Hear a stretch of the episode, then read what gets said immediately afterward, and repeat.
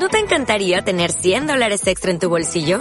Haz que un experto bilingüe de TurboTax declare tus impuestos para el 31 de marzo y obtén 100 dólares de vuelta al instante. Porque no importa cuáles hayan sido tus logros del año pasado, TurboTax hace que cuenten. Obtén 100 dólares de vuelta y tus impuestos con 100% de precisión. Solo con Intuit TurboTax. Debes declarar para el 31 de marzo. Crédito solo aplicable al costo de la presentación federal con TurboTax Full Service. Oferta sujeta a cambios o cancelación en cualquier momento.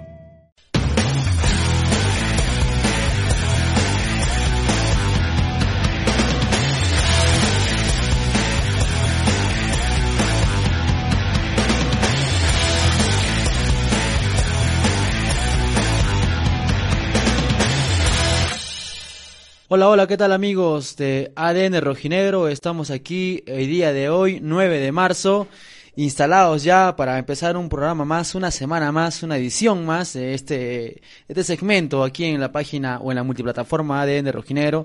Estamos aquí en ADN Podcast. Eh, ¿Quién les habla? Adán Solís y vamos a acompañarles toda esta hora, por así decirlo, si es que llegamos a la hora, aquí con este, con la información del día del día de hoy, ¿no? Todo lo que tiene que ver con el, con el equipo rojinegro para ver eh, qué es lo que va a, vamos a hablar, ¿no? El día de hoy hay mucho que hablar porque hay un partido del día sábado donde Melgar logró un triunfo importante, pero eh, hay personas todavía que están eh, enojadas, ¿no? Enojadas este por el desempeño del equipo rojinegro en el, en el campo deportivo, ¿no?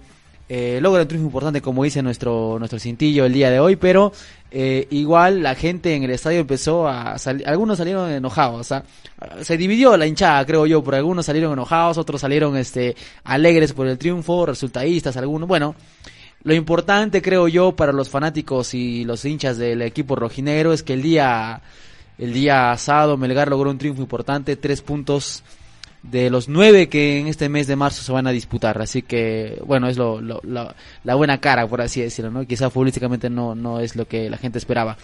Estamos aquí en esta noche con Jonathan. Jonathan Fuentes, ¿cómo estás? Buenas noches, ¿cómo estás? Hola Dan, ¿qué tal? ¿Cómo te encuentras? ¿Cómo se encuentran hermanos rojinegros? Como lo dijo Dan, esta noche tendremos muchas novedades acerca de Melgar, además de una entrevista exclusiva con uno de los jugadores de la plantilla del FBC Melgar.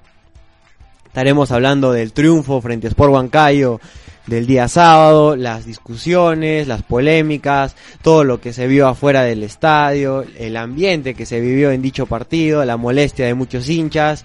Tendremos muchos temas para hablar en esta noche. Claro, este y bueno, un saludo para todos y también llamar a nosotros de nuestra nuestra esta ventana que tenemos, llamar también a la, a la población, ¿no? los amigos a la calma con este el tema del coronavirus que está a muchas personas en la, en la ciudad de Arequipa, ¿no? Ya se ha detectado y ha cerrado todo. Bueno, ha sido un golpe o está haciendo un golpe importante, pero le pedimos calma a la gente, ¿no? Este, Jonathan. Sí, por cierto, Dan, ya que toma, tocas ese tema, fue algo muy curioso, ¿no? Lo que pasó el día sábado previo al partido, donde parece que la gente se alarmó con el tema del coronavirus. Previo al partido se dio la noticia que había una persona que, contaba con dicho mal acá en la ciudad de Arequipa y la gente se alarmó por, el, por, por Facebook, por, por los grupos, por distintos grupos, se empezaron a ofrecer las entradas, que la gente ya no quería ir, por ahí también regalando entradas. Es algo, algo que mucha gente no se alarmó. Claro, claro, igual este hay mitos también acerca de esto, ¿no? Eh, y también hay este síntomas de esta enfermedad, pero igual a lavarse las manos, a estar más cuidadosos y bueno, a seguir con nuestra vida, ¿no? O sea, y que si algo hay un síntoma a, a, tener todas las, las cosas, eh, preca ser precavidos, ¿no? Más de lo que normalmente somos, Jonathan.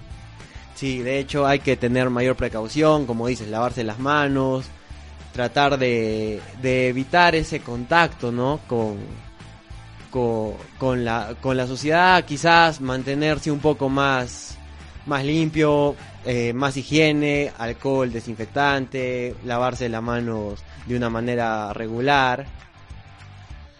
Bueno, eh, y vamos ahora a lo que venimos, bueno, a lo que estamos aquí en esta noche para hablar acerca del equipo rojinegro, equipo dominó, que este mes por si acaso es el aniversario, ¿va? 105 años de vida futbolística y también como institución, ¿no? El equipo rojinegro cumple el 25 de, de marzo y estamos nosotros también pensando y viendo de hacer algo especial, ¿no? Por todos los hinchas, porque hemos crecido, ¿no? Y si a Melgar eh, le va bien, a ADN le va bien, y también cuando Melgar está bien, a ADN también le va bien, ¿no? Así que eh, si ustedes tienen ideas también, amigos, obviamente queremos invitar a, Tenemos ahí por ahí algo, cosas planeadas y cosas por planear también. Así que este mes sí también es especial, ¿ah? porque es aniversario del equipo rojinegro, ¿no? Y esta, la esencia de esta página es que todos aquí eh, tenemos nuestro corazoncito rojo y negro, ¿no? Y tenemos, como dice nuestra página, tenemos el ADN rojinegro. Sí, Adán, eh, como, como, como está ya preguntando bastante gente, ¿qué sorpresas nos espera para el 25 de marzo? El, el club ya dio algunos indicios, dijo algunas aproximaciones de acerca de cómo se festejará ese día. Han habido ya algunas iniciativas. Acá por parte de ADN Rojinegro también habrán algunas cosas por, por el aniversario. Recordemos también que son 105 años de vida institucional. Mucho de este tiempo nos han dado muchas alegrías a todos nosotros los arequipeños. Hemos vivido muchas cosas, hemos sufrido, hemos, nos hemos alegrado con esta camiseta, alegrado por los triunfos, por los campeonatos, del 81, del 2015, además también del, del, ascenso que obtuvimos en Copa Perú hace ya muchos años, la Copa Perú que obtuvimos con jugadores claves como lo era el Patato Márquez, los hermanos Neira. Este, este equipo se, se basa, como muchos dicen, en la identidad arequipeña. Hemos contado con grandes jugadores arequipeños como lo fue Israel Zúñiga, también contamos ya mencionado el Patato Márquez, hermanos Neira, jugadores como Edson Auber, quien también nos dio una gran alegría el año 2011, salvándonos del descenso. Es, es algo indescriptible, ¿no? Este sentimiento que, se, que sienten los hinchas. Muy bien, eh, vamos a empezar el, bueno, el análisis el día de hoy de lo que fue el día, el día sábado. Empezando con la alineación que mandó el profesor eh, Bustos, que también lo vimos ofuscado, lo vimos ofuscado ese día, lo vimos eh, entendible, ¿no? Porque la gente quería que, que Melgar pueda seguir este, atacando y todo, ¿no? Pero ya, como lo, hemos repetido y como lo hice también algunos hinchas aquí en la, en la plataforma, es que lo importante es que se ganó, ¿no? Se ganó y los puntos se quedan eh, eh, en casa, ¿no? Por así decirlo. Y es un, un, un, triunfo importante. Saludos por la gente que está conectada para ir con la alineación que tenemos para el día de, para que, que fue para el día sábado. Saludos para José Pochito Porras. Nos dice buenas noches, saludos desde Caima. Saludos para saludos para eh, Luis Vidaur, Vidarruzaga de las casas, se ganó y sé qué importa. Saludos para José Luis Sosa. Saludos muchachos. Esa fue la alineación que mandó el profesor Bustos, ¿no? Que algunos todavía están un poco enojados o, o están reincidiendo en que no quieren a, no lo quieren amigues de, de Central, pero así lo están poniendo, ¿no? Empezamos con un 4-3-3 el día, el día sábado, con Cáceres en el arco. En la, línea, la primera línea defensiva, Rabanal, Pellerano, Miguel y Neira, Neira como lateral derecho. Eh, estuvieron cambiando, ¿no? Bueno, Rabanal creo que lo vi el lateral derecho. Eh, en el medio campo, eh, Pretel, Arias, eh, Aubert y por un, como un este, extremo por la derecha estaba Moroso, extremo por la izquierda Joel Sánchez y el 9 que esperamos todavía que tenga y que se encuentre con el gol y que tenga partidos eh, cerrados no favorablemente Ávila, ¿no? ¿Qué te pareció esta alineación, Artillo Jonathan? Te, te, de, de, entrada teníamos, sabíamos que iba a poner a Ávila, ¿no? Porque estaba eh, Arce eh, estaba pues expulsado ¿no? el, partido, el partido pasado. Sí, el, el, planteamiento, bueno, el mismo de siempre, un 4-3-3. Irven Ávila, muchos ya querían darle la oportunidad de 9. Hizo un desempeño regular, aceptable, por qué no decirlo. En la línea defensiva, junto a, eh, entre Pelerano y Míguez también fue, estuvieron muy bien, aunque Míguez no termine de convencer, como lo dices en la saga central. Muchos no nos termina de convencer, pero también es una, un gran cuestionamiento hacia el técnico, ¿no?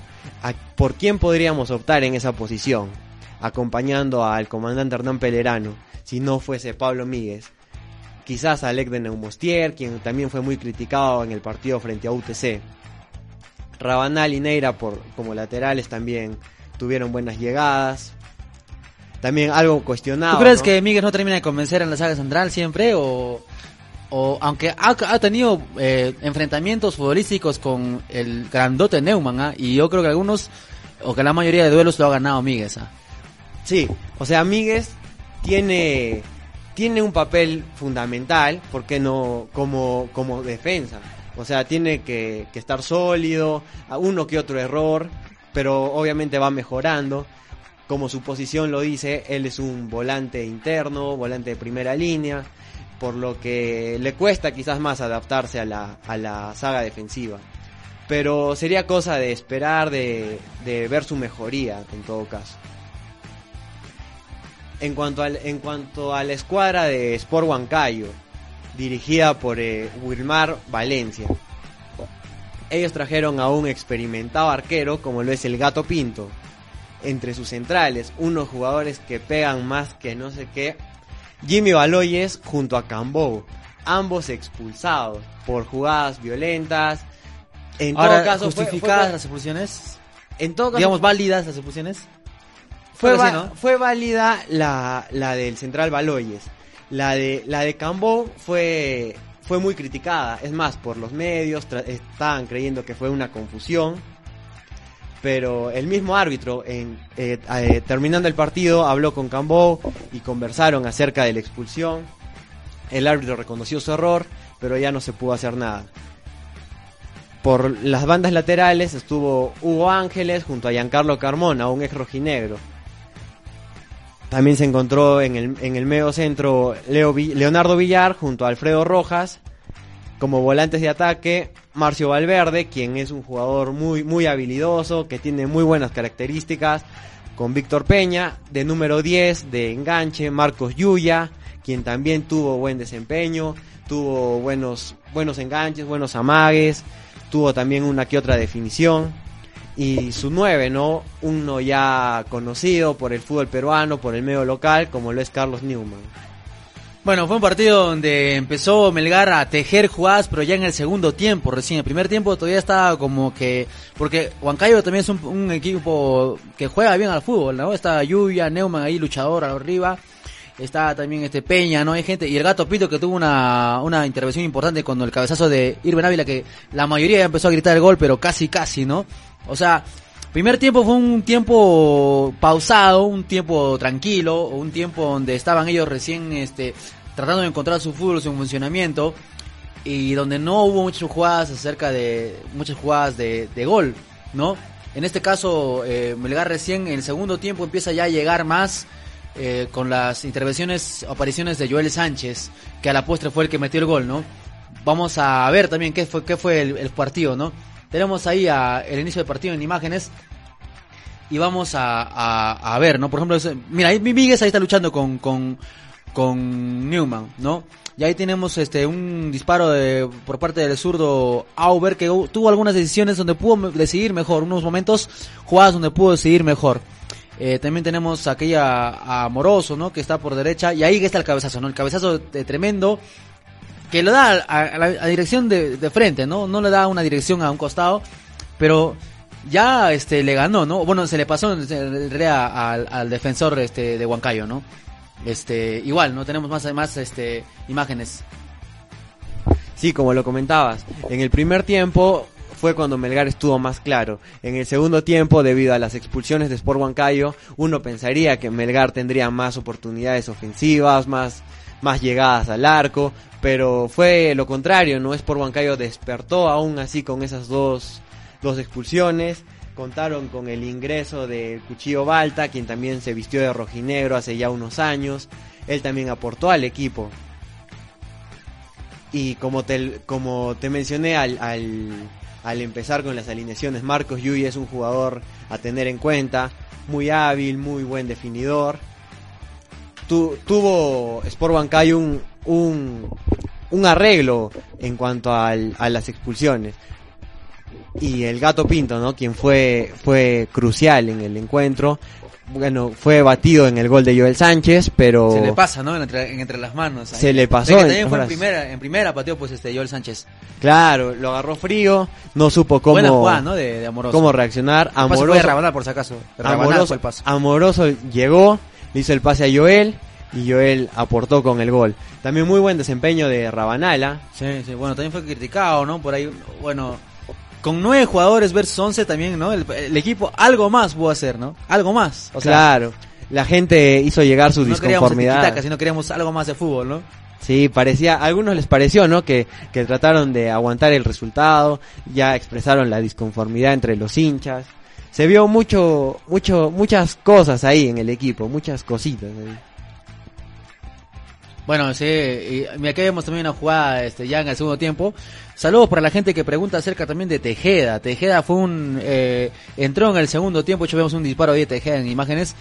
Eh, donde lo vimos creo eh, falto de ritmo, ¿ah? no sé, yo, yo, yo me atrevo a decir eso, aunque él obviamente está entrenando con el equipo, pero lo vi como que, como que un poco pesado lo vi, ¿no? No, no físicamente en, cuanto a sus movimientos, ¿no? Y todo eso. Tenía algunas jugadas para desbordar por el lado izquierdo, por el extremo izquierdo, pero prefería en varias, eh, eh, varias veces devolvérsela recién a Neira y tratar de, de tejer una jugada.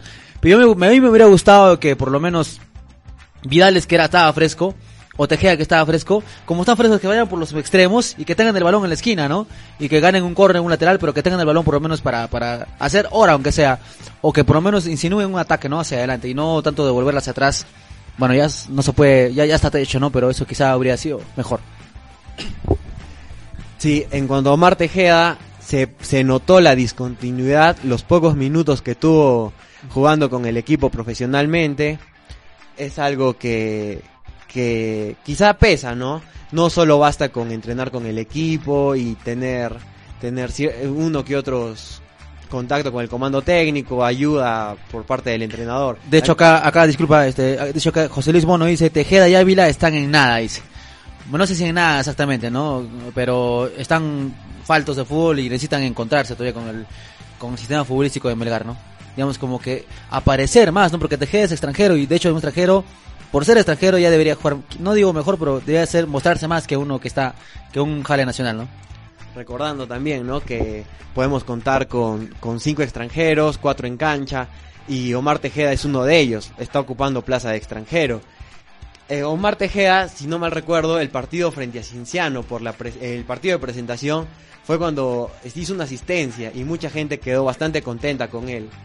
Porque recordaron, ¿no? Viejos tiempos cuando él también jugó por Melgar y, y tenía buenas actuaciones. Es más, mucha gente lo pedía de titular por cuestiones del entrenador, del profesor Bustos, él tuvo que ser sentado, ocupar la banca y en su lugar entrar Johnny Vidal, Joel Amoroso, ambas posiciones pueden ser ocupadas por él. Y bueno, es lo que vimos, ¿no? La manera de jugar que tuvo frente a Sport Huancayo. Aunque recordemos también, ¿no? Sport Huancayo no es un equipo cualquiera. No, no, no. Es, de hecho se dijo, ¿no? Que eran los dos equipos que estaban clasificados y bien clasificados, sobre todo Huancayo. Bueno, no, no sin desmerecer lo que hizo Melgar, aunque fue un partido hoy este eh, difícil cuando perdió con Nacional, pero eh, Huancayo le ganó bien ¿ah? a Ar- Argentinos Juniors, ¿no? Sí, eh, en cuanto a Sport Bancayo, ¿no? El, el año, desde el año pasado ya se viene viendo un- una mejora en su, en su plantel. Con el, el entrenador Carlos Ramagiotti fue el, el quien inició con todo esto. Con, con ese juego que cuenta ahora Sport Bancayo. Él fue quien los llevó a la final de la Copa Bicentenario, quien, que disputó frente a Atlético Grau. Un grado que, bueno, ya ese es otro tema, ¿no? Pero un grado que, Que se la despintó, final, se- todo, pero ¿qué pasado ¿no? con Grau? Bueno, ya. Ya, y bueno, Ramaciotti fue, fue quien lo, lo llevó arriba. Ahora este año cuentan con Wilmar Valencia, quien les logró la clasificación por la Copa Sudamericana. Pero no es un equipo cualquiera. Carlos Newman también es un goleador, un goleador de aquellos. Tiene, tiene buena pegada, tiene O sea, gol. Huancayo fue un equipo difícil, al cual teníamos que ganar, tenía que ganar el equipo rojinegro, pero en primer tiempo no se vio mucho eso, ¿no? Ya el segundo tiempo recién, eh, con la con la ayuda de las expulsiones, ¿no? Es como que los árbitros se acordaron que tenían errores con Melgar y, les- y Aro se encargó de pagar, ¿no? No sé. Pero el, el arbitraje ahora no, no, nos- no perjudicó a Fútbol Club Melgar. Pero ¿qué tal el arbitraje? Fue bueno, ¿no? Hago algunas cositas, o sea, que tuvo que... entre regular y malo. Lo que pasa con la gente es que critica más al arbitraje cuando va en contra de Melgar, pero en este caso Melgar fue favorecido por un error arbitral que bien el árbitro aceptó al final Pero del favorecido, partido. digamos, este, bien, o sea, no porque quiero favorecer, quería favorecer a Melgar, sino porque ha estado pegado al reglamento, ¿no? Porque ha sido las dos expulsiones con agresiones eh, físicas, ¿no? Sin ir al balón.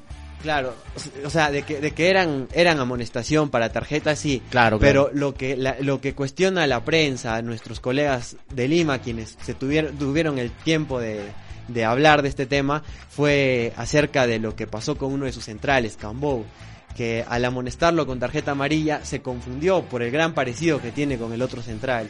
Y entonces fue por eso que, que el árbitro optó por sacarle la roja. Y el árbitro hizo mea culpa al final del partido, como te lo mencionaba.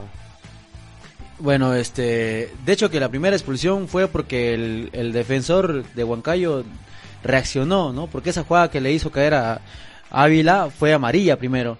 Y luego el árbitro le saca amarilla y el, y el Baloyes, ¿no? Ca- Cambú, ¿no? Reacciona y, y este, y continúa, ¿no? O sea, dice algo y de ahí este lo, dice algo y ahí ya voltea a Aro y le saca la roja, ¿no? Y la segunda también sí es con un codazo, ¿ah? La segunda, de hecho, que hasta debió ser roja directa. Pero bueno, eso es en cuanto a lo futbolístico, ¿no? Y de ahí Melgar ya tenía todo el tiempo, casi de los 10, 15 minutos que sucedió eso, ahí Melgar tenía todo el tiempo ya para disponer del resultado, ¿no? En el cual Melgar no debió sufrir, pero pareció que, o, o no pareció, no, realmente terminó el partido sufriendo, hasta diría quizá, pidiendo la hora. Adán, algo que también nos, nos hacen llegar a través de los comentarios, Ángel, nos habla de que se extraña lo que hacía el profesor Pautazo con el equipo. Recordemos también que fue un Ah, muy buen Pautazo. entrenador, uno de los mejores entrenadores, por qué no decirlo, de la, de la última década en Fútbol Club Melgar. Bueno, fue un- Fautazo fue de verdad, por algunos que saben más de fútbol en cuanto a los planteamientos, un director, técnico que, que ha convencido a muchos en cuanto también a los, a los colegas de, de aquí de Arequipa, les ha convencido de su trabajo, el planteamiento que tenía frente a partidos importantes, de hecho ha logrado triunfos importantes con el equipo, ¿no? Y ya el 5-0 eh, de visita ya lo, lo hizo que él pueda... No se, no se sabe, una hay una historia oculta, no se sabe si él decidió o lo sacaron, bueno, ya eso se quedará entre entre camerinos se podría decir, ¿no? Pero bueno, fue un partido importante de todos modos, este Jonathan. ¿ah? Yo sé que la gente quería que Melgar vaya y golee porque era 11 contra 9, pero luego los jugadores empezaron a decir que se ganó y es lo importante. Y inclusive cuando estábamos en la sala de conferencia de prensa, el profesor Bustos di- dijo a la prensa y obviamente también a la gente que hay que disfrutar eh, del triunfo, porque estamos por lo menos eh, entre los primeros lugares, ¿no? Bueno, entre el lugar número 5, ¿no? Pero igual, es una tres puntos importantes que se sumó. Sí, esos puntos suman, nos acercamos al puntero que es Alianza Universidad, quien el día de hoy empató frente a Ayacucho Fútbol Club. Ambos están disputándose la punta. Si Ayacucho ganaba, empataba en la primera posición con Alianza Universidad. Algo agradable, ¿no? Para, para la, la escuadra rojinegra, que hubo un empate entre ambos equipos y ahora se mantiene en la quinta posición.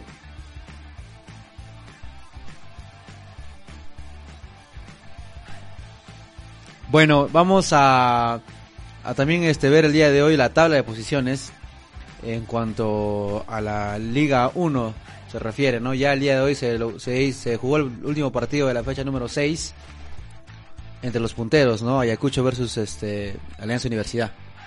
Muy bien, vamos este con la tabla, este eh, Jonathan, vamos a ver qué estamos, ¿no? A ya cuántos partidos.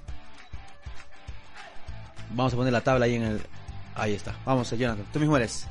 Sí, Adán, Alianza Universidad se encuentra en primer puesto. Hoy día no pudieron acabar con su invicto. Tiene aún cero derrotas, cinco partidos ganados, un partido empatado. Se encuentra en la primera posición con 16 unidades. Segundo puesto para Ayacucho Fútbol Club con 13 unidades eh, y 6 partidos jugados. Bueno, todos tienen 6 partidos jugados. 13 unidades para Ayacucho Fútbol Club, lo mismo que. Binacional Claro. también se encuentra con 13 unidades y Universitario de Deportes. Lo que marca la diferencia son la cantidad de goles anotados y recibidos. Por lo tanto, Ayacucho se encuentra en la segunda posición, Binacional tercero y Universitario cuarto puesto.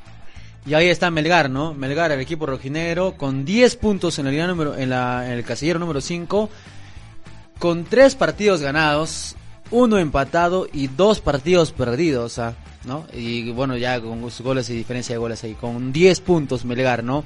Así que entre el primer puesto, que es Alianza Universidad, y Melgar, que bueno, que es el equipo que está, que está ahora, ¿no? Que estamos hablando ahora, hay seis, seis puntos. Seis puntos, ¿no? Y son, son dos partidos. Ahora, dos partidos, seis puntos son algo quizá muy, no fácil, pero algo factible de hacerlo, ¿no? Lograrlo. Pero no olvidemos que Alianza Universidad de local está imparable. ¿ah? Sí, pero también recordar que este torneo es largo. La apertura, el clausura, inclusive este año también se va a repetir lo del año pasado, que habrá una Copa Bicentenario eh, el 19 de junio, a mediados de año, eh, arranque ese, ese torneo. Y entonces Melgar tiene que, que plantearse escalar posiciones para alcanzar el, el torneo apertura, ya para que posteriormente pueda darle mayor prioridad a la Copa Sudamericana, ya con un cupo garantizado en el cuadrangular final. Bueno, y de ahí este vamos a, a ver también el puesto número 6 para Cienciano el curso con 9 puntos. Séptimo puesto UTC de Cajamarca, al igual que Academia Deportiva Cantolao. En Cienciano, UTC y Cantolao se encuentran todos con 9 puntos, marcando la diferencia de goles. Eh, después tenemos a Sport Huancayo, ¿no? El rival que fue el día sábado con 8 unidades. Hay que de- y de ganar Huancayo de empatar, ¿no? Ya nos, nos encaja- encajonaba varios por equipos ahí con 9, con 8 y 7. Sí, en la décima posición se encuentra Sport Boys también con 8 unidades. San Martín con 8 unidades también. Eh, bueno, igual que Huancayo, Sport Boys, San Martín, tres equipos con 8 unidades. En el puesto 12 y 13 se encuentra Deportivo Municipal junto a Alianza Lima con 7 puntos. Que ganó Mu- Municipal, ¿no? Ya ganó, ¿no? Está puro empate, empate, empate, empate y ya ganó. Tenía cuatro empates y, un, y, un, y una victoria. Ya era hora también, ¿no? Sí. De la victoria. Ahí Alianza. Lima, ¿no? Ya que eh, puesto número do- 13, ya que ahí es un tema aparte, ¿no? Donde ya renunció el profesor eh, Bengochea y todo, bueno, ya. Se habla mucho de ese tema, por cierto. Sí, sí, sí. Hay mucho, Ah, muchas un cosas pu- que puesto hablar. 14 para Carlos Manucci con 6 unidades. Que creo que ahí está, ¿no? Se dice que ahí está este el Pato Arce, ¿no? Manucci, sí, Manucci. Manucci puesto 14, al igualado con César Vallejo y Cusco Fútbol Club, todos con 6 unidades. Y también Sporting Cristal, puesto número 17. El profesor Mosquera vino a levantar el muerto, pero bueno, no sé, ¿no? algo está pasando ahí. Y es Carlos Stein, que le ganó Cristal también ese día, ¿no? Con 5 unidades. Deportivo Yacuabamba en la decimonovena posición con 4 puntos. Y él cierra la tabla de Atlético Grau con dos puntos, que creo que es un candidato fuerte, ¿no? Para la, para la, para la baja. Bueno, esa es la tabla de, de lo que me interesa, ¿no? Para partido de Melgar, ahí vamos a, vamos a poner nuevamente la, la tabla. Ahora, ¿quién es el siguiente rival de Melgar, este, eh, Jonathan? Melgar juega de visita el sábado, si no me equivoco. De hecho, ya el- la página oficial de Melgar ha sacado ya el diseño, el arte, ¿no? Invitando, bueno, informando a la gente cuál es el siguiente partido en Melgar. Sí, en- ¿Cuándo? Y hasta ahora creo que ya. En la imagen se puede apreciar a Carlitos Neira. El partido será el día sábado frente a la Universidad César Vallejo en la ciudad de Trujillo.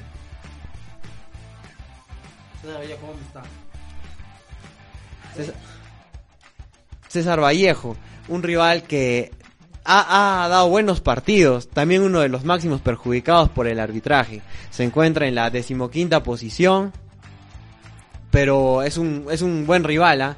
en Trujillo se hace fuerte. O sea, el local va a ser difícil, ¿ah? Será bueno, sería bueno que por este mes de aniversario de Melgar pueda lograr un triunfo importante de visita. De hecho, es el único partido de visita en este mes. Porque Melgar juega tres partidos este, este, esa cara. Melgar juega tres partidos este mes.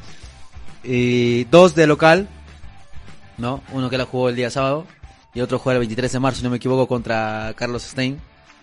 Y el de visita que es el día sábado contra Vallejo. Tiene nueve puntos en disputa Melgar, de los cuales ya ha logrado tres puntos. Por lo menos que, que, que ya el día sábado se logra un triunfo por, por, por fútbol y por buen funcionamiento sería bonito, ¿no?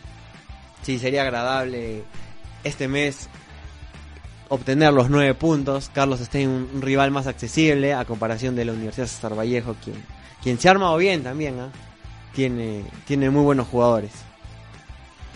Bueno,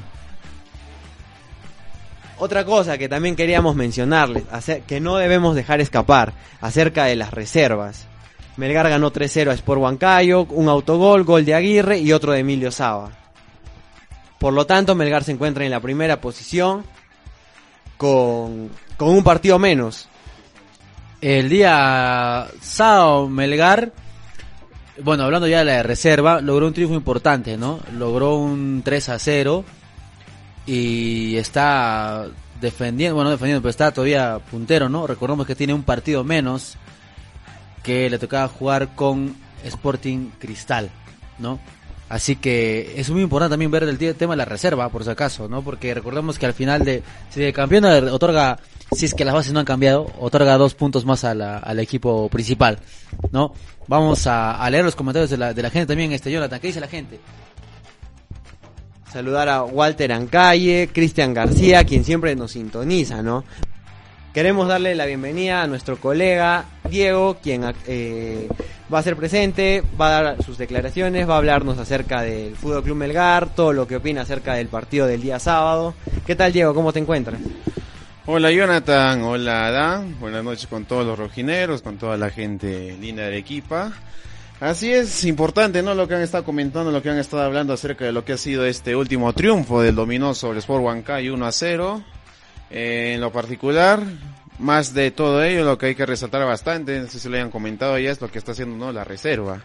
Que ya con, eh, con esta goleada 3 a 0 sobre Huancayo, se pone con 5 triunfos al hilo, 15 unidades en lo más alto de la tabla y con un partido menos. El día de hoy es el puntero del torneo de las reservas.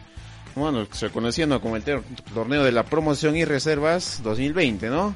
Y de ahí, con respecto a lo que vendría a ser lo que fue el partido del día sábado, eh, en particular, el primer tiempo no fue muy, este caso, muy vistoso en cuanto a llegadas, en cuanto a ocasiones de gol tanto por ambos equipos se notó, ¿no? La, en este caso, la predisposición de Carlos Bustos por mandar al equipo a conseguir, en este caso, la, la ventaja. Sin embargo, solamente hay un par de jugadas, ¿no? La primera, la que estamos viendo de, no me equivoco, es el Chaca Arias, quien contiene Edson Auer, quien le, bueno, le pega, ¿no? Desde fuera del área.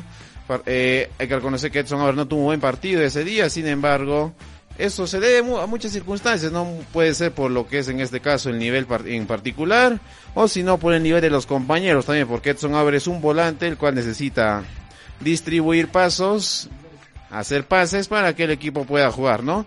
Y de ahí lo que vino a ser el, el- en este caso el movimiento, ¿no? La ocasión clara de Irving Ávila. De ahí ya vendría lo que es el segundo tiempo. En lo particular, ¿cómo lo viste a Irving, Jonathan?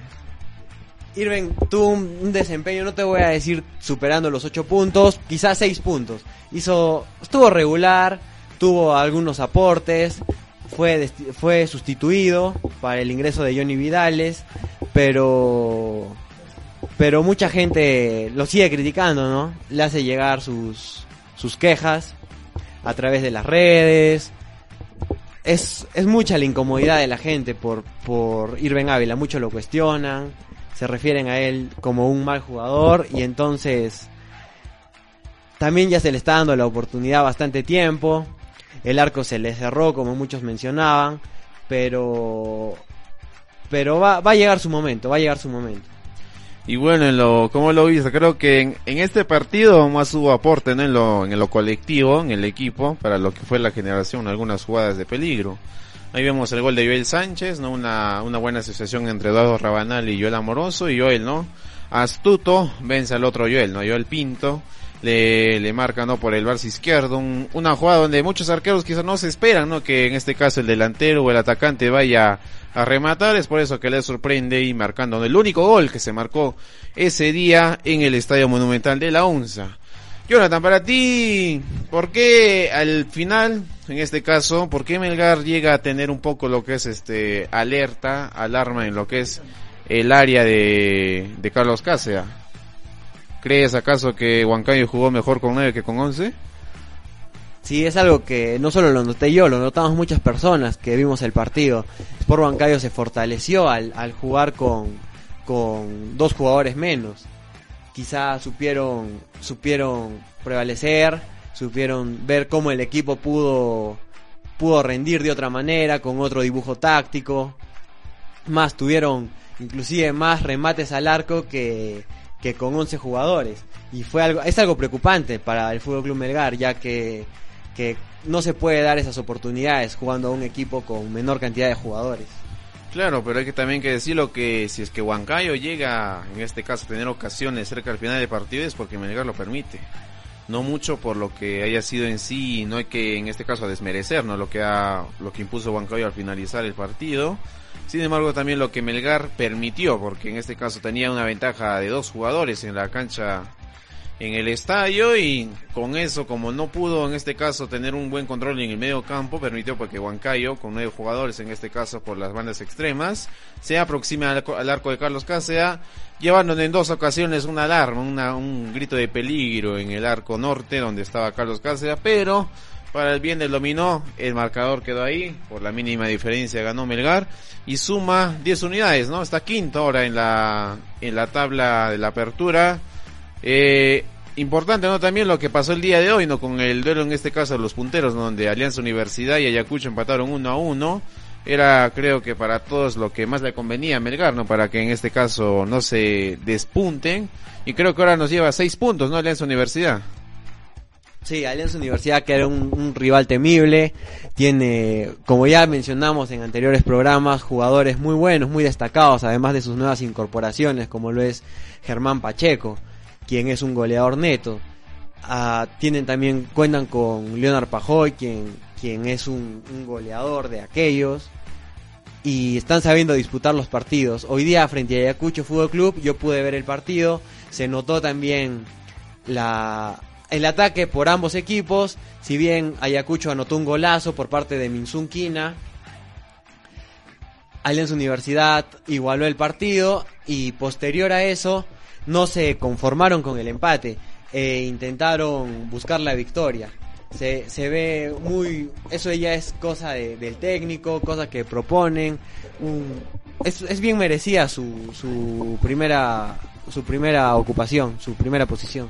Ahora, importante porque con este partido, no con lo que fue el triunfo entre Suel Huancayo, se acaba esa seguidilla, ¿no? Esa seguidilla de partidos, lo que fue el mes de febrero, lo que fueron las primeras fechas del torneo de apertura, lo que fue la Copa Sudamericana, tantos partidos de ida y vuelta, los encuentros que mismo Carlos Bustos, ¿no? Cuando tuvimos la oportunidad de entrevistarlo ahora último, nos dijo que es bastante favorable para un comando técnico tener una semana limpia, de donde se tenga que haber solo puro entrenamiento y pura preparación para el próximo partido. Y ahora lo que se viene es César Vallejo, ¿no? Este sábado a las 8 de la noche. Y de ahí se vendrá Carlos Stein y con eso terminará la participación de Melgar en lo que es este el mes de marzo, ¿no? Ya habrá para por lo que es las clasificatorias y de ahí ya se reanudará. Y es importante que ahora en estos dos partidos este sumar si es posible el mínimo cuatro puntos, ¿no? Para que no se despunte más de repente el Lance Universidad, incluso mismo Binacional se ha acercado a la punta. Sí, Diego, queremos saludar a Henry, saludos para Majes, Pedregal. Por ahí también nos hablan acerca de la bolsa de minutos por por por los jugadores juveniles que deberían estar jugando. Ya bien, bien amigo, te comento. Por la bolsa de minutos tenemos jugadores los cuales acumulan también, como lo es Leonardo Mifflin, Walter Tandazo, Paolo Reina. Son jugadores los cuales aportan en la bolsa de minutos, que es algo que no debemos de, de perderle la cuenta, ya que son 3.420 minutos en total los que se debe acumular a lo largo del torneo. 1.710 en el apertura, 1.710 en el clausura. Eh, Jonathan, ahora frente a este, la actualidad de Irving Ávila, ya que es mencionado a los juveniles, varios hinchas han estado pidiendo si es que por ahí no le da a Carlos Bustos la oportunidad a Emilio Saba para que también pueda sumar en este caso puntos, ¿no? Perdón, digo minutos en lo que es el primer equipo, ya que Irving Ávila no, no le responde. Sí, Emilio Saba está en racha en lo que es el torneo de reservas, él es categoría 2001, podría estar empleando la, la posición de de extremo derecho, aunque por qué no probarlo como 9, ya que está anotando bastantes goles en lo que va de la reserva. Además también acumularía eh, en la bolsa de minutos. A, partir del categoría 2000 en adelante acumulan, entonces 2001 normal. Ahora, y ahora con lo que vaya a venir ya para la Vallejo, creo que Melgar llega entero, ¿no? Si es que por ahí De repente lo que ha pasado de último es que hemos tenido la baja, ¿no? De, se ha tenido la baja de Pablo Fuentes, pero de ahí ya vuelve Otoniel Arce y de ahí no hay ningún jugador suspendido, no hay ningún jugador en este caso que esté sancionado y creo que Melgar ya con todo su plantel para el día sábado. Importante para enfrentar al equipo de Chemo del Solar, ¿no? Donde recordemos que el último partido jugado en Trujillo se ganó 3 a 0, pero esos resultados de repente ya quedaron en el, pasado, dos partidos hay que jugarlos. También tomando en cuenta la ofensiva de Melgar, nos consultan acerca de Hideyoshi Arakaki. En cuanto a él, él está eh, en un entrenamiento, eh, por lo que pudimos notar, normal.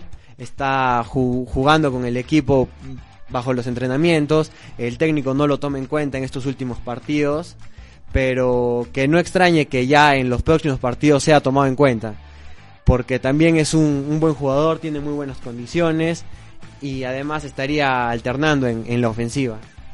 Así es, y ahora una, una consulta, Jonathan. Ahora que entró Johnny Vidales, para muchos sorprendió ¿no? que haya entrado en vez de Irving Ávila. Es cierto que Otoniel estaba suspendido. Por ahí, muy aparte de Emilio Saba o algún otro delantero que pueda tener ahora Melgar, ¿cuál crees que podría ser quizá alguien que podría reemplazar, como decirlo así, el tercer 9? Está Otoniel Arce, ahora Irving Ávila. ¿Quién podría ser tercer 9? ¿Estaría Johnny Vidales o por ahí Incluso algunos hinchas decían la semana pasada que el mismo Omar Tejeda podría alternar en, el, en este caso en la punta ¿no? de, la ofensiva. Ya mira, Johnny Vidales, por lo que se lo ha visto en los partidos con Melgar, él tiene buen desequilibrio por las bandas y pienso yo que al momento de ingresar al área es cuando él no, no responde mucho, él más es por los exteriores del área, es cuando mejor, mejor juego tiene, mejor se desempeña quizá, como tú lo notaste, ¿no? Otoniel, Irving Ávila como nueve, estaría algo, algo indeciso en cuanto a ese tema. Recordemos que tampoco no, no se necesita tener full nueves para un equipo. Recordemos que, que sí pueden alternar jugadores, pero contamos también, ¿no? Con las reservas. Emilio Saba, quien también puede, puede jugar en esa posición. Sí, seguramente Carlos Bustos, como le gusta promocionar jóvenes, algún momento le dará algunos minutos, ¿no? Anunciamos a toda la gente, a, los conectados, que en unos instantes nos vamos a comunicar con Hernán Pellerano. Vamos a tener una entrevista con el zaguero central, quien para buena, en buena hora del equipo sumó minutos, ¿no? Ya sumó minutos, en buena hora se recuperó lo más antes posible. Muchos decían que iba a estar tres semanas, un mes fuera de las canchas. Sin embargo, solamente le paró 17, 18 días y ya pudo sumar este minutos con el dominó. ¿Cómo lo viste el sábado a Pellerano, Jonathan? Sí, de hecho Hernán Pellerano fue uno de los jugadores rojinegros quien, quien tuvo mejor actuación, estuvo sólido en la defensa, acompañando a Pablo Míguez. Es un, es un jugador experimentado, tiene mucho que aportar al equipo, muy aparte del fútbol, es un, como lo dice su, su apelativo, ¿no? Un comandante.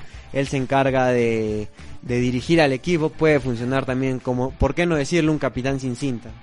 Así es, entonces a los conectados, que ya somos más de 100, eh, si tienen alguna consulta, alguna pregunta que quisieran que nosotros le hagamos a Hernán Pellerano, inmediatamente escribirle en los comentarios que nosotros gustosamente, cuando ya en unos instantes nos estemos comunicando con él por vía telefónica, le haremos llegar para que sus dudas y sus apreciaciones puedan hacerse llegar, ¿no? Al, en este caso, al zaguero central del dominó.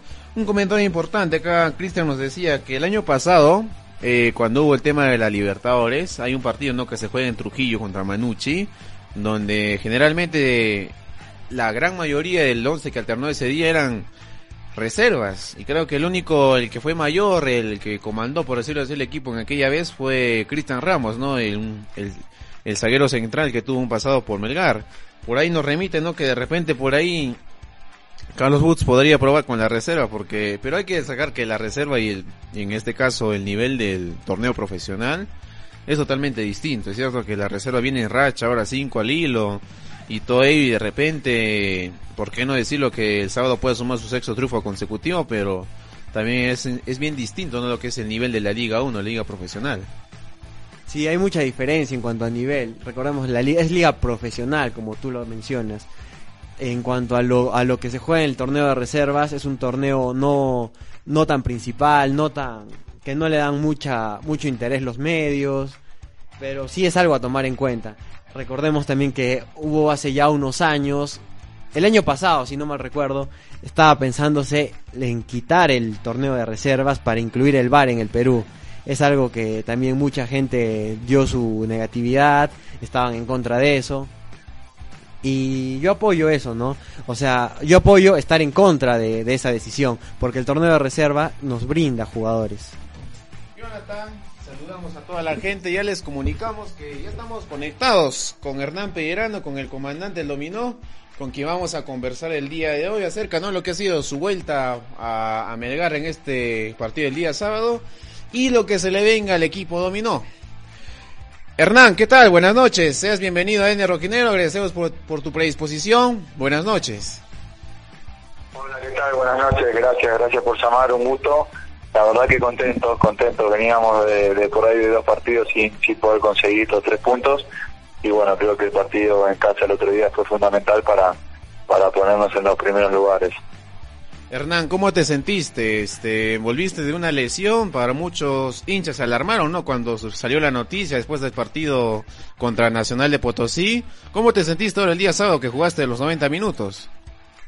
Bien, bien, bien, por el partido de Copa que me resentí, por más que estaba bien, eh, por ahí fueron muchos partidos que tuvimos, con muchos viajes, con muchos partidos en altura, y por ahí yo venía de un año de jugar en la reserva de, Ecuador, de Liga de Quito, y que sonando es la misma presión que, que estar jugando en un equipo de, de primera división con, con, todo lo que significa no estar a, eh, a cargo de, del equipo de primera división. Entonces creo que haber jugado el partido de Copa en Bolivia después volver.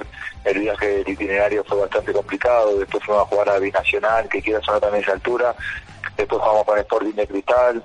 Eh, tuvimos la mala suerte de que se fueron dos expulsados y el desgaste mayor y bueno, y en menos de 48 horas estábamos jugando la revancha de la Copa, entonces por más que yo de, la cabeza y físicamente me sentía bien, eh, ilusionado y entusiasmado, quieras o no, el cuerpo me pasó a altura.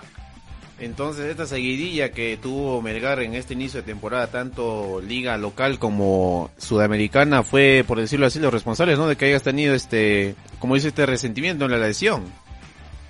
Sí, sí, fue un pequeño desgarro que quieras o no, también, ¿no? También tenía la, a ver, quieras la cabeza eh, va carburando y todo va de la mano, estaba llegando también la familia, entonces uno también preocupado por, por cómo venía viajando la familia, más la preocupación de, de pasar de fase, todo se va juntando y es un estrés que, que por ahí te lleva a que haya una desestabilización en el músculo y bueno, creo que, que, va todo de la mano, así que bueno, ya por suerte recuperado y bueno, contento de estar de vuelta en el equipo.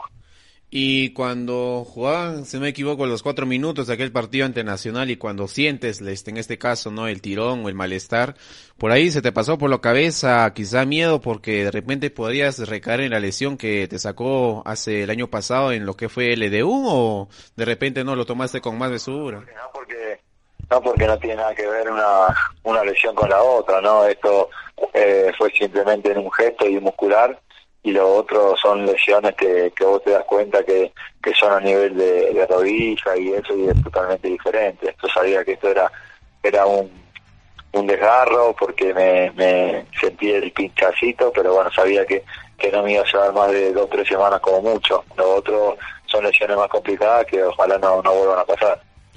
Hernán, cuando salió el tema de tu lesión, cuando fue público, muchos decían que por ahí quizá tres semanas o incluso un mes podrías estar fuera de las canchas. Sin embargo, regresaste de una buena manera el día sábado ante Huancayo. ¿Qué fue clave para que se haya acelerado en este caso el tema de tu recuperación y tu tema de ritmo futbolístico nuevamente? Sí, la verdad que tanto con los kinesiólogos y los médicos hicimos, y con el preparador físico hicimos un trabajo extra diferenciado donde hicimos muchos tratamientos para, para cortar el plazo. Y bueno, la verdad que, que sí, a las dos semanas ya estaba volviendo a entrenar y bueno, por suerte en menos de tres semanas volví a jugar un partido eh, importante y me sentí bien y, la verdad que, que, fue un partido de, de mucho desgaste donde ellos estaban bien parados atrás y había que estar concentrados porque de contra la podíamos pasar mal, así que, que bueno, contento que en menos de tres semanas volví y me sentí cómodo y bueno, esperemos que no vuelva a pasar, pero bueno, siempre eh, jugando al 100%, que sabiendo que estas cosas musculares en algún momento pueden pasar, ¿no? Mencionabas que fue un, un arranque muy cargado de partidos por parte del dominó, tanto en el torneo local como en la sudamericana. En toda tu carrera que hayas tenido, quizá en alguna otra liga, ¿pasa así por tener una seguidilla así de partidos o de repente ya se respeta un poco más el descanso entre partido y partido? No, no, en todas las ligas donde estuve, siempre los países y las federaciones eh, aceptan eh, la, la Copa Libertadores Sudamericana como prioridad, entonces creo que se les da un margen, ¿no? Por ejemplo, nosotros el partido de Sporting Cristal en lugar de jugarlo un domingo se podría haber jugado tranquilamente un sábado para tener 72 horas para jugar la revancha con Nacional de Potosí y jugamos un domingo y después jugamos el martes, entonces que nunca me había pasado jugar en, en 48 horas un partido. Eh, siempre las 48 horas después del partido son las que más cansado estás, donde está todo ese desgaste, ya le llega al cuerpo y esa fatiga se siente y la verdad que, que lo, los itinerarios de los viajes que nos, que nos tocaron fueron bastante complicados para llegar a, a Potosí tuvimos que, hacer tres aviones y, y un micro de cinco horas para volver lo mismo y encima justo se dio la coincidencia que apenas llegamos nos teníamos que ir a Juliaca que también es un rival que tiene mucha altura. Entonces eh, fueron partidos con el tema de lo que te decía las expulsiones de haber jugado por ahí 50 minutos con dos menos, eh, los viajes, el itinerario, haber jugado a las 48 horas, haber jugado con Sporting Cristal, creo que eso, más la edad que tengo, ¿no? Por supuesto, y la inactividad que tenía el año pasado, me llevó a, a por ahí sentir ese, esa pequeña molestia. Y con esta experiencia que ya has sumado con Melgar, quizá por ahí te pasa por la cabeza que en este caso la federación no es muy no es muy en este caso no no no sé no le tiene mucha consideración en este caso los equipos que participan en torneos internacionales o por ahí pasa por otro lado no sé cómo serán los demás equipos pero yo como te decía en todos los lugares donde estuve la federación del país donde estuve siempre priorizó las copas internacionales y si tuvieron que suspender partidos o se tuvieron que adelantar partidos para para que para que el eh, para que el equipo llegue a, las copas internacionales descansado eh, se hicieron, ¿no? Acá fue la primera vez que, que veo que se, se jugaba un domingo y un martes. Creo que eh, tanto Melgar como muchos equipos de Perú eh, representan a, la Federación Peruana, ¿no? A, nivel internacional y creo que ahí tendrían que tener un poquito más de consideración a la hora de, de ver el tema del descanso y, y, la, y el armado de, de la fecha, ¿no? Hernán, en los partidos que hayas ya sumado de titular con el dominó en lo particular, para ti haciendo una autocrítica, ¿Cuál ha sido quizás el partido donde te hayas sentido como en tu mejor nivel, en el que hayas sentido un gran pico de tu rendimiento en lo individual? ¿Cuál de los partidos que, haya, que, haya, que hayas disputado con Melgar?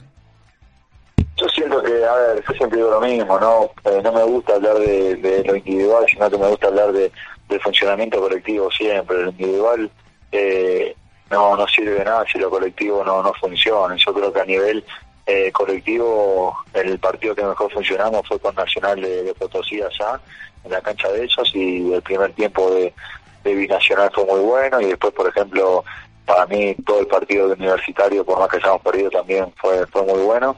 Y, y bueno, después, eh, quieras o no, hubo muchos cambios, las lesiones que te digo y todo eso, que, que hacen que somos un equipo también que somos nuevos, muchos jugadores nuevos, y nos lleva un proceso de, adaptación y de conocimiento que en algunos momentos de los partidos por ahí vamos a, a no ser los, los, los de siempre, ¿no? Hernán, hablando de lo que quien fue tu compañero del equipo titular, Pablo Fuentes, ¿cómo está Paolo? Eh, desde el tema, desde el partido con UTC, donde en un principio fue nominado para ser titular, hasta el partido que pasó ahora último contra Huancayo, no, no sumó minutos, quizá tiene por ahí algún problema, una lesión, o cómo lo ves a, cómo se encuentra Pablo Fuentes ahora? No, muy bien, muy bien, la verdad que lo veo bien, está fortaleciendo ahí el tema del cuádriceps porque tiene una pequeña molestia, eh, no sé bien dónde, porque si no sé si era la rodilla o dónde, pero bueno, se está fortaleciendo bien el cuádriceps y hoy se entrenó a la par de nosotros, así que bueno, esperemos que que ya esté con nosotros, ¿no? Pero siempre digo lo mismo, eh, cuando me tocó eh, ausentarme a mí por el tema de las lesiones y todo, eh, los centrales que hay de recambio, más Pablo que, que también puede jugar en la línea de, de, fondo, creo que lo están haciendo muy bien, entonces el que se está recuperando lo hace tranquilo y de la mejor manera, sabiendo que, que el que está ocupando su puesto lo, lo, está haciendo muy bien, con mucha confianza. Ya que lo has mencionado, Pablo Míguez, él fue el encargado, ¿no?, de suplirte cuando tú estuviste fuera de las canchas. ¿Cómo lo viste a, a Pablo? Muy bien, la verdad que es un volante central que, que la verdad que tiene esa función de, de entender mucho el juego, entiende por ahí cuando el equipo necesita salir con línea de tres, él se mete entre los centrales, cuando necesita llevarse la marca para que aparezca otro jugador, por ahí se lleva la marca para adelante, es un jugador muy inteligente, que entiende todas las funciones en el medio campo y, tirándose un poco para atrás, así que, que, lo vi muy bien. Y respecto a los otros centrales que también portan, forman parte del plantel, nos referimos a Denemoster y Jeremy Salas. ¿Cómo lo ves a los muchachos? ¿Están a tu parecer para en cualquier instante también suplirlos y ser titulares en la saga central? Sí, bien, bien, la verdad que bien, lo veo contento, lo veo que, que está, es un chico que quiere aprender mucho y lo veo muy preparado para, para cuando le tocó la oportunidad, ¿no? Hernán, acá nuestro compañero Jonathan también se quiere sumarse a la comunicación y hacerte unas cuestiones. Hola Hernán, ¿cómo te encuentras? Mucho gusto. Te habla Jonathan Fuentes. Que- quería hablarte acerca del, del próximo rival, ¿no? Que será la Universidad César Vallejo. Este, ya han analizado su juego, el dibujo táctico que tiene, cómo plantean jugar, ya que tú ocupas una, una parte, ¿no? De la saga defensiva, la cual es muy importante. No, mira, todavía, todavía no, no planteamos el partido con César Vallejo porque, bueno, hoy recién eh, nos volvimos a, a encontrar después de después de la de la victoria del otro día, entonces fue más que nada un día de, recuperación para los que jugamos, eh, los que no venían jugando tuvieron un poquito más de carga y ya a partir de mañana vamos a, a preparar el partido eh, que viene, que es César Vallejo, ¿no? Creo que ahí el cuerpo técnico va a saber cómo, cómo diagramar la semana para, para tratar de, de ganar ese partido. Eh, claro, Hernán. También algo que pudimos notar, ¿no? Es acerca de, de tu carrera. Pasaste por equipos de la Liga Argentina, tuviste muy muy buen desempeño en, en, un- en ligas internacionales. Es algo que también hemos visto acerca de, de tu apoyo por, por los jugadores. Cómo levantas al equipo en oportunidades. Se podría decir, haces la de, la de capitán. Se puede decir un capitán sin cinta. Bueno, eh, me gusta, me gusta eh, estar cerca de los compañeros, me gusta estar eh, cerca de más que nada de los chicos que no juegan. Yo en toda mi carrera fui más, más tiempo suplente que titular y uno sabe lo que se siente cuando está suplente, que, que por ahí no te sentís tan importante, entonces está bueno que los que estamos jugando ahora sepamos ese rol de que los que no están jugando siempre tiran para adelante y siempre se necesita eh, una palmada pa- hacia ellos para que para que sigan adelante. Y me gusta estar cerca de, de los jóvenes eh, uno siempre siempre digo lo mismo yo fui joven y me hablaron los grandes y la verdad que eh, hice mucho caso y la verdad que me vino muy bien siempre digo lo mismo, ¿no? Que la experiencia no se compra en cualquier lado, sino que son son días de vida, son experiencias de vida y creo que eso es una un lindo apoyo para los jóvenes que, que quieren escuchar como me está pasando acá en, Melgar. Claro, es muy agradable escuchar dichas declaraciones tuyas, ¿no? Acerca de los jóvenes, del apoyo que brindas hacia la, hacia la juventud en el Fútbol Club Melgar. Acá también nos, nos hacen llegar a través de los comentarios, ¿no? Te felicitan por tu rendimiento a esta altura del campeonato. Eh, te, te preguntan también acerca de si estás ya ah, complementado con el equipo, compenetrado con el equipo, si ya te adecuaste a la altura, al plantel. Sí, sí, la verdad que sí, la verdad que yo, bueno, me quedé eh, cuando terminamos el campeonato en Ecuador, que quieras no son 2.800 metros, me quedé hasta el 14 de diciembre ahí por el tema del colegio de los nenes, me quedé entrenando ahí en la altura, después, bueno, me fui para Argentina y, y no dejé de entrenar, por más que, que no sea altura, no dejé de entrenar, entonces creo que eso fue lo que me ayudó para cuando conseguí club como, como es Melgar, vine, me bajé el avión y me puse a la par de los compañeros. Creo que uno tiene que estar preparado para las situaciones y no prepararse una vez que llega la situación. Entonces yo sentía que, que eh, algún equipo me iba a llamar, me iba a dar la confianza y bueno, gracias a Dios fue Melgar y me estaba preparando para eso y bueno, por suerte llegué y me acomodé rápido a la altura, pues ya venía de un equipo de altura y bueno, nada, los compañeros también te, te ayudan mucho a que a que te vayas eh, acomodando más rápido en el plantel, ¿no? Eh, sí, estos últimos años también el Fútbol Club Melgar estuvo luchando, peleando las posiciones de arriba. Esperemos, ¿no? Este año no sea la, la excepción. Sí, sí, nosotros queremos dar, a ver, lo primero es intentar pelear la, las posiciones de arriba, ¿no? Y después sentimos que, que tenemos plantel para, para dar ese, ese salto de calidad, ¿no? Que es eh, campeonar, ¿no? Eh, está lindo pelear arriba, pero lamentablemente en el fútbol se acuerdan del campeón, entonces creo que eh, necesitamos ese, ese plus, como te decía, lo primero que tenemos que ir paso a paso, tratar de, de, encadenar dos o tres partidos seguidos, que eso te va a llevar a los primeros puestos, y después, bueno, mantenerte ahí para, para, para campeonar, que sería una alegría muy grande para el club y para la ciudad. Hernán, y ya para culminar con la entrevista, algún mensaje para la hinchada, para, para los hinchas, ¿no? Que hay algunos que mostraron su disconformidad en el encuentro frente a Sport Huancayo, porque quizá no, no hubo mayor contundencia en el ataque, a pesar de que contaban con el equipo rival con dos jugadores menos. ¿Algún, algún mensaje para esa hinchada?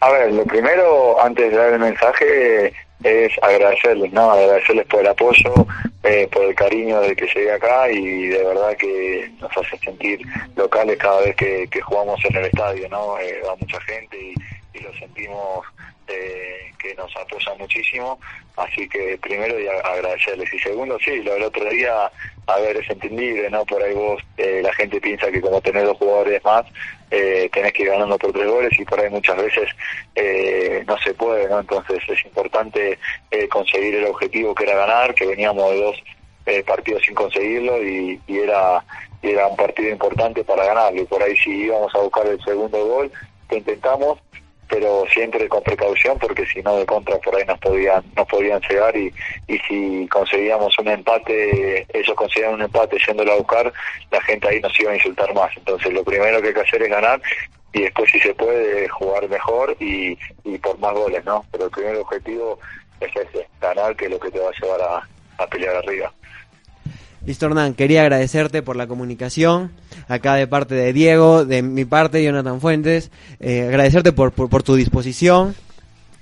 Y además, ¿no? De desearle lo mejor de los éxitos para ti, para el plantel, la mejora en tu, en tu, en tu lesión que pasaste ya hace poco tiempo. Y agradecerte más que todo.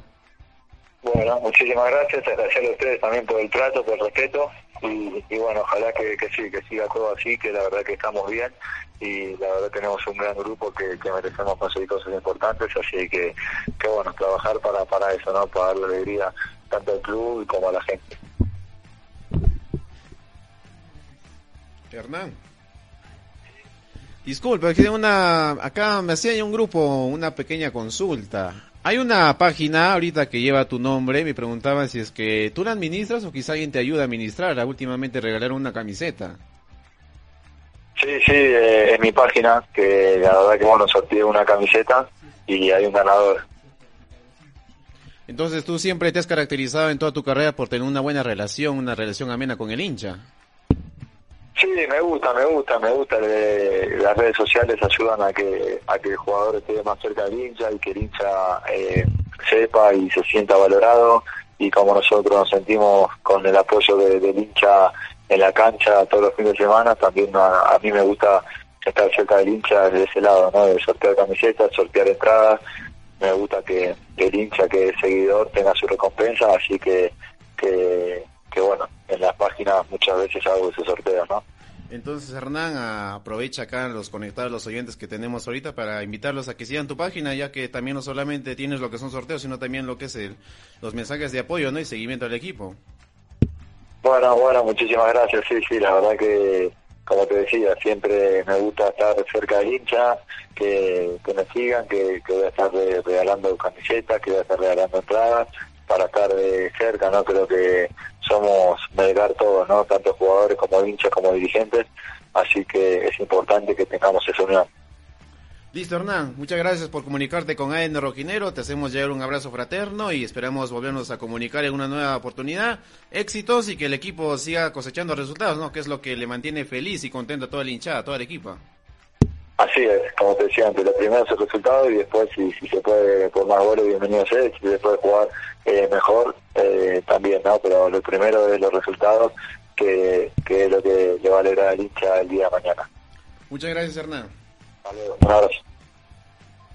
Muy bien, eran las palabras de Hernán Pellerano, el comandante, ¿no? Hemos hablado cerca de casi 20 minutos, pero no le hemos incomodado a Pellerano y importante, ¿no? Lo que nos ha dicho es bastante, creo que para todo futbolista, y no solo para todo futbolista, sino para aquella persona que es una, un personaje público en lo que vaya a ser la música, el deporte, lo que sea, siempre es importante tener una buena relación, ¿no? En este caso con los hinchas, con sus fans, y que el vínculo entre, en este caso, hinchada, fanático, con este caso, con el personaje famoso, con el futbolista, sea de la mejor manera para que contribuya también esta relación en el hinchaje y en el apoyo incondicional al equipo. Sí, Diego, fue muy amena la conversación con Hernán. Además también mencionar que la familia de Pelerano, ¿no? No solo él se dedica a lo que es el fútbol, también su hermano, su hermano Cristian Pelerano, también ya experimentado, con 35 años, también juega en la Liga Ecuatoriana por el Independiente de Valle. Entonces, es una familia que les ha inculcado desde muy pequeños, se supone, ¿no? Lo que es el fútbol. ¿35 años? ¿Son gemelos? A ver, es lo que es lo que me brindan, 35 años, sí, 35 años. Sí, porque hubo precisamente un meme cuando jugaba Independiente del Baño la Independiente del Valle la Recopa con Flamengo, decía gol de Hernán Pellerano y decía, "Ah, por eso se hizo se hizo lesionar para jugar la Recopa, ¿no? En este caso con Flamengo. Claro, según lo que nos brindan, 35 años también cuenta el hermano. Muy bien, Jonathan, vamos saludando a los, a los últimos ya, los últimos saludos a los conectados ya para despedir el programa del día de hoy. Sí, saludar a Cristian García, José Luis Sosa y Carlos Arestegui. Muy bien, con todos los conectados, con todos los rojineros, nos despedimos. Ya el día viernes volvemos con el programa, 7 y 30 de la noche, para lo que va a ser todo el análisis respectivo, el análisis previo del partido que vaya a disputar Melgar este sábado desde las 8 de la noche en el Estadio Mansiche de Trujillo ante la Universidad César Vallejo por la fecha 7 del torneo Apertura Liga 1. ¿No? Sin nada más que decir, ¿no? Estamos despidiendo, estamos reencontrando. Siga, siga las precauciones y no se olviden de seguirnos, ¿no? En Facebook, en Instagram, en el YouTube. Ahora también continuamos en TikTok.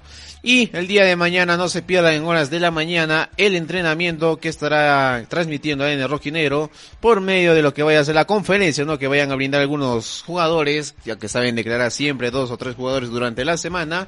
Y para resaltar lo que vayan a hacer sus opiniones y sus posturas respecto a lo que ha sido este partido reciente antes por Huancayo y lo que se vaya a venir con todo en lo que vaya a ser el partido por la fecha 7 ante la César Vallejo. Sin nada más que decirles rojineros, no se olviden de seguirnos siempre todos los lunes y los días viernes, 7 y 30 de la noche, AN Podcast de la multiplataforma de AN Rojinegro, hecha por hinchas y para hinchas. Hasta luego para todos. Buenas noches.